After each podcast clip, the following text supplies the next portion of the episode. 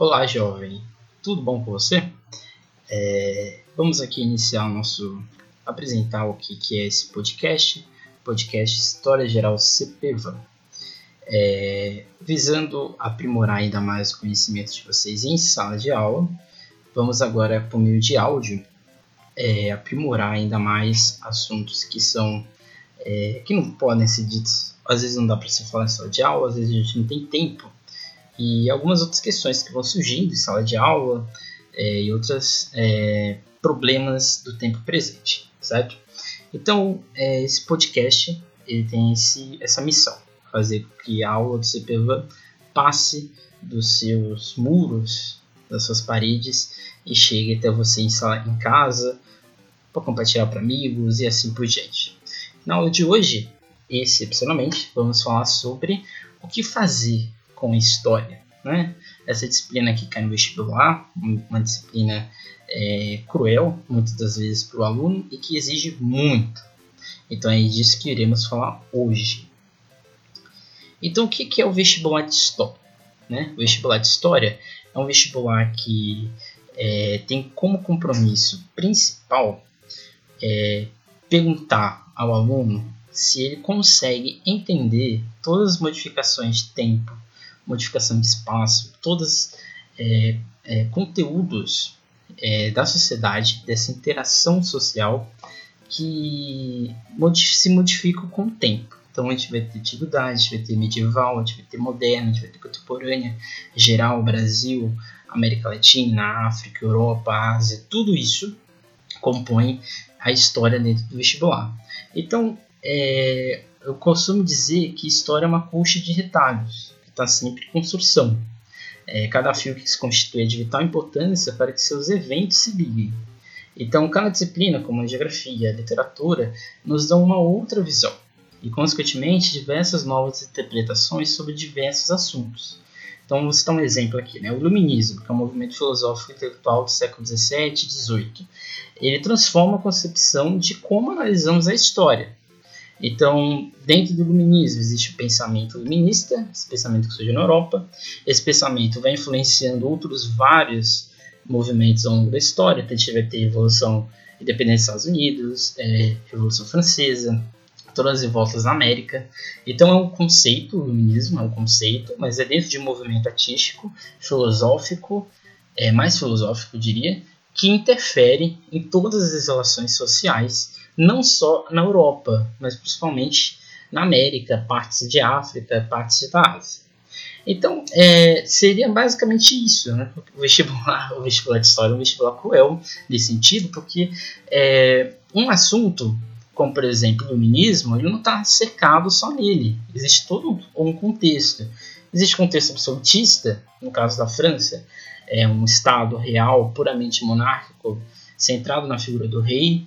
É, dentro disso tudo, ainda tem uma, temos uma Europa, uma Europa que cresce economicamente, uma, uma Europa que tem uma burguesia ascendente, uma burguesia que quer ter espaço, não só econômico, mas principalmente político. E dentro disso tudo, o iluminismo ele é um movimento de uma elite ou de uma burguesia europeia e que vai criar várias outras direções, vários outros direcionamentos ao longo do mundo. Então, o vestibular na história, a história do vestibular, ela parte exatamente deste princípio. Não é um assunto é, muito simples de ser falado, de ser estudado, mas que requer, principalmente do aluno, organização. Acho que esse é o principal ponto. E, em especial, história geral. Né? História geral do Brasil são dividido, é dividido no vestibular de duas formas. Né? O vestibular divide a história do Brasil, colônia, império e república, e história geral, antiguidade, medieval, moderna e contemporânea. Todos os vestibulares de São Paulo, né, Unesp, Unicamp, FUVEST, têm um direcionamento para estudar história geral muito, muito próximo um do outro. Né? Então, toda a prova de vestibular da Unesp, da FUVEST e às vezes da Unicamp, mas principalmente da Unesp e da FUVEST, pede antiguidade. O que é essa antiguidade?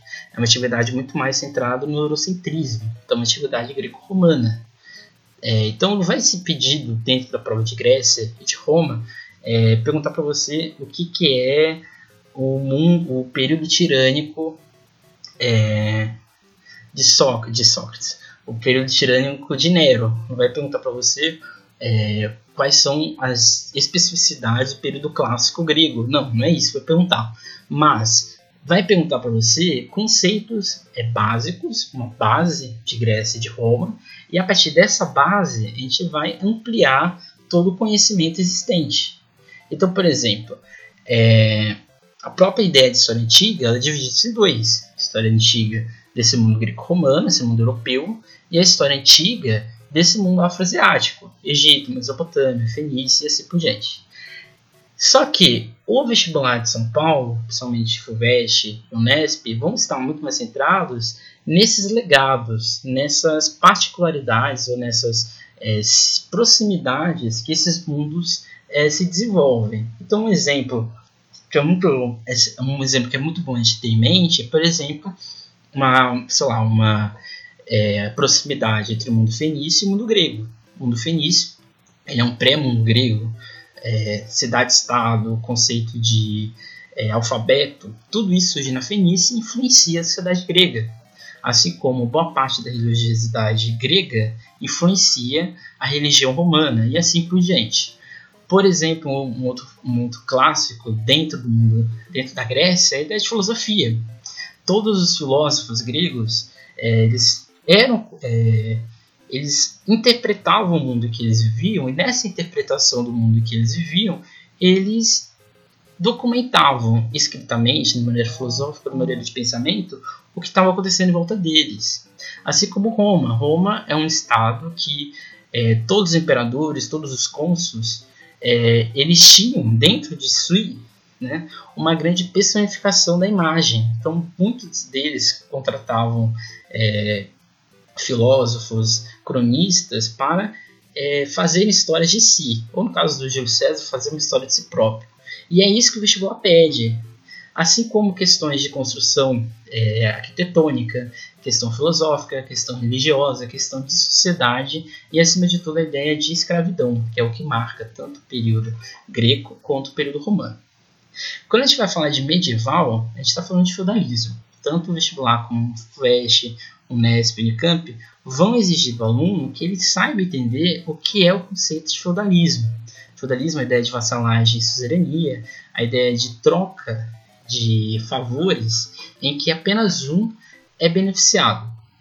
Então, a ideia do mundo medieval no vestibular passa pelo feudalismo. E dentro do feudalismo, outros conceitos são abordados. Né?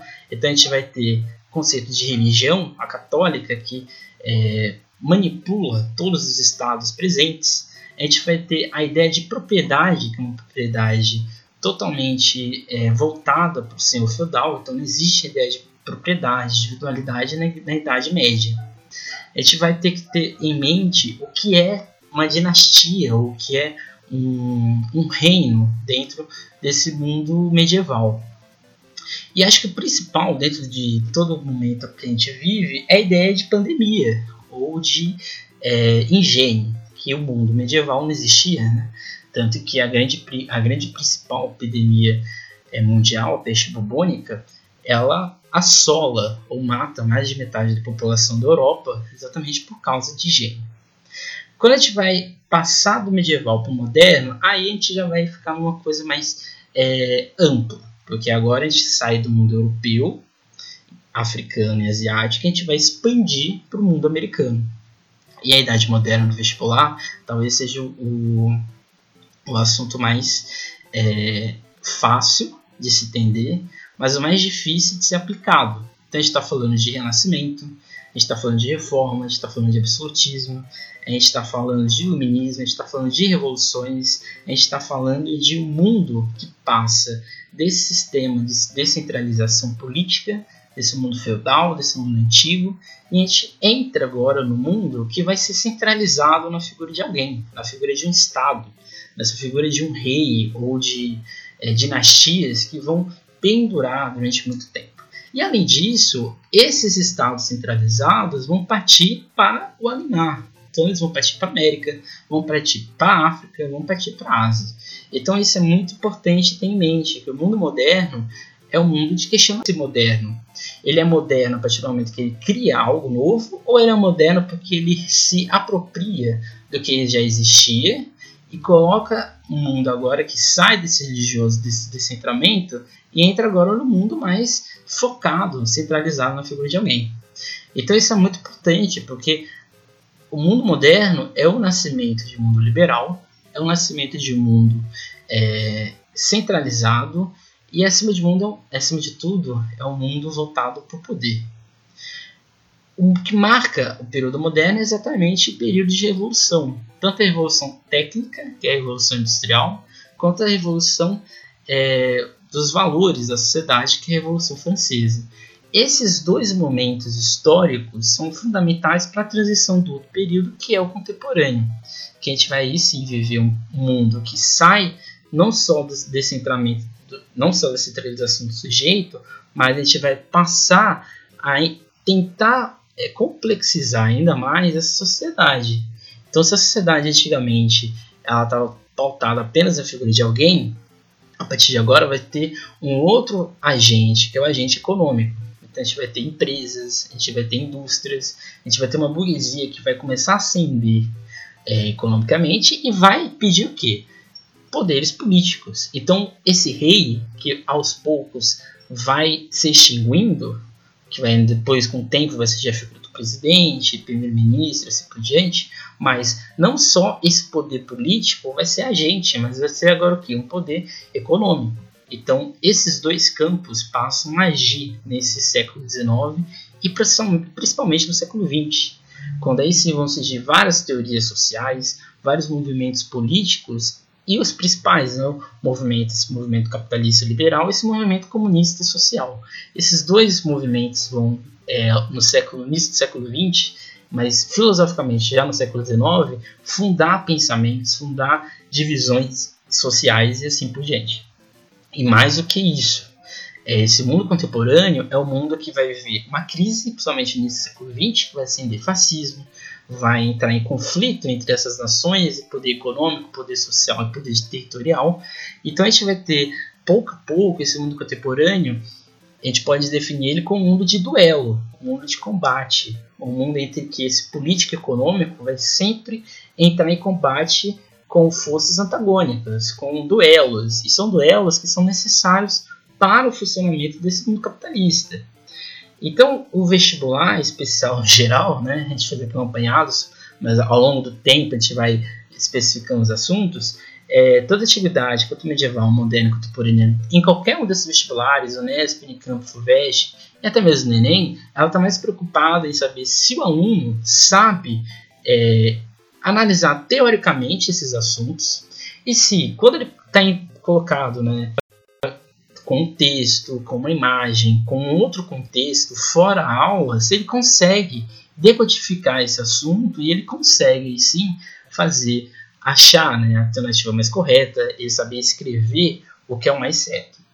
Então, é, o vestibular, dentro desses, dessas três universidades que a gente vai falar aqui, a Unesp, a Unicamp e a FUVEST, tem algumas particularidades. Né? A Unesp ela segue um padrão é, muito claro. Né? Ela quer saber se você sabe todos os assuntos. Então, na Unesp, a gente vai ter questão de antiguidade, questão de medieval, questão de moderno e de contemporânea, e de Brasil. E tudo isso de maneira distribuída. Então, todos os assuntos são cobrados. Diferente da Unicamp, a Unicamp está mais preocupada em saber se você consegue fazer de maneira subjetiva, reflexiva, saber um assunto. Então, né, a Unicamp não vai perguntar para você o que é o movimento 68 no Brasil, que é o período do AI-5. Ela vai colocar lá, sei lá, um movimento tropicalista para você e a partir de uma letra, de um texto sobre tropicalismo, vai querer saber se você consegue identificar que aquele ano ali 68 aconteceram revoltas dentro do Brasil e do mundo, que ali a gente estava num período de ditadura militar, e que dentro desse período de ditadura militar a gente estava passando por uma, um endurecimento que era o AI-5, quando todos os poderes é, sociais são abolidos e a gente entra no estado de exceção. Então a Unicamp ela quer saber de maneira reflexiva se você consegue entender o mundo histórico saindo do presente para o passado. Diferente da FUVEST. A FUVEST, como você pediu para os alunos, é uma prova fácil, porém o que dificulta ela é o número excessivo de pessoas que querem entrar na, na USP. Então a FUVEST está muito mais preocupada em saber se você consegue interpretar teoria, conteúdo e reflexão. Então é uma prova muito complexa, que exige muito do aluno em entendimento. Então ele, ah, todos esses três vestibulares está exigindo o que da gente? Se a gente consegue entender o que é essa relação entre tempo e memória. O tempo, ele é um conceito criado pelo homem, ele é uma coisa pueril, é uma coisa que mexe com o espaço, com a sociedade, com a economia, com a política, e que a gente não consegue às vezes mensurar. E dentro disso se chama memória, memória histórica, uma memória local, memória individual e assim por diante. Então, nesse sentido, esses três vestibulares estão querendo saber se você consegue fazer uma analogia entre memória e história. Se você consegue fazer uma analogia entre todos esses acontecimentos, sobre todas essas lembranças, sobre esse passado. E dentro dessa temporalidade, né, que é uma marca nossa do mundo, é, que tal é, temporalidade expressa o quê? Uma ideia de consciência histórica. Então, quando a gente vai falar de fascismo, do, especificamente do nazismo, a gente está tratando de quê? De apagamento de memória, porque é principalmente depois do nazismo, e de um apagamento de memória anti-nazi, antes do nazismo. Então, apagar tudo que era fracasso da Alemanha, apagar tudo que era é, ruim para a imagem é, do governo nazista.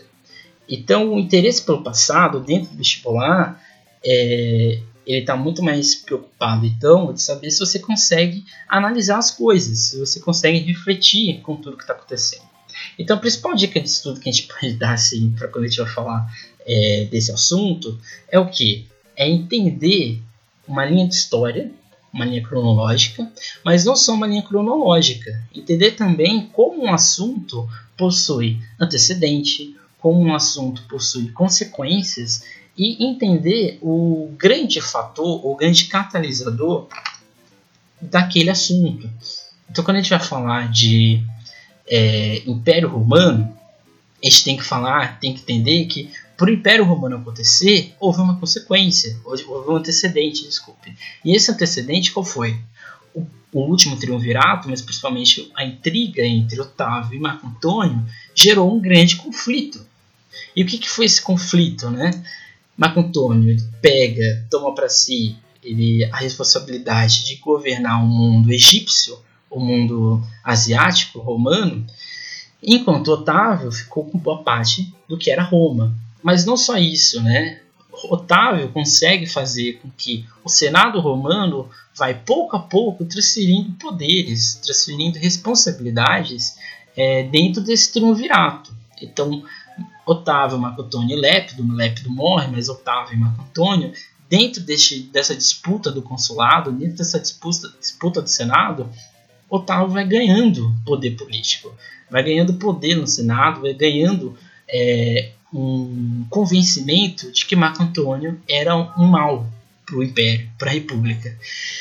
E quando Marco Antônio morre e Otávio assume, ele vai assumir o quê? Todos os plenos poderes do Senado. E o Senado vai, de, vai dar o quê? O título de pater, título de pai, o grande governador de Roma. E assim ele vai transformar uma república num império.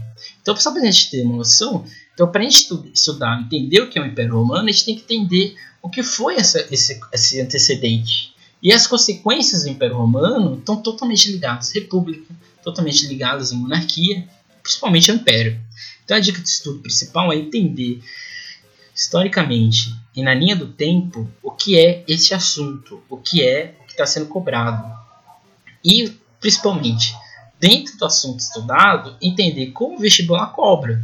Então, uma Unesp não vai cobrar é, assuntos muito específicos ou assuntos muito reflexivos. Ela vai cobrar o conteúdo, um conteúdo interpretativo daquele assunto. Diferente de uma Unicamp, de uma Unesp, de uma FUVEST ou de qualquer outro vestibular no Brasil.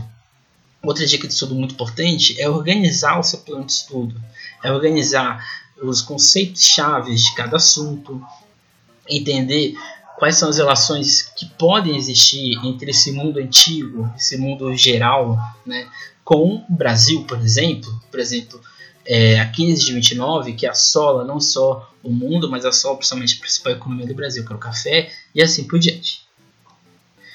Então, o material de apoio que a gente indica, né, a gente tem um site, é História Geral CPVAN 3.webnote.com, e neste site lá tem drives, tem texto desse podcast, tem vários outros assuntos que podem ajudar você na sua prova de vestibular. Então, é, este foi o, o, assunto, a aula de hoje, a nossa aula zero. É, espero que tenham gostado, compartilhem, é, voltem atrás, vão, vão procurando outros assuntos para que tudo se torne ainda mais importante, que no fim você consiga fazer a prova o mais tranquilo possível. É isso e até mais.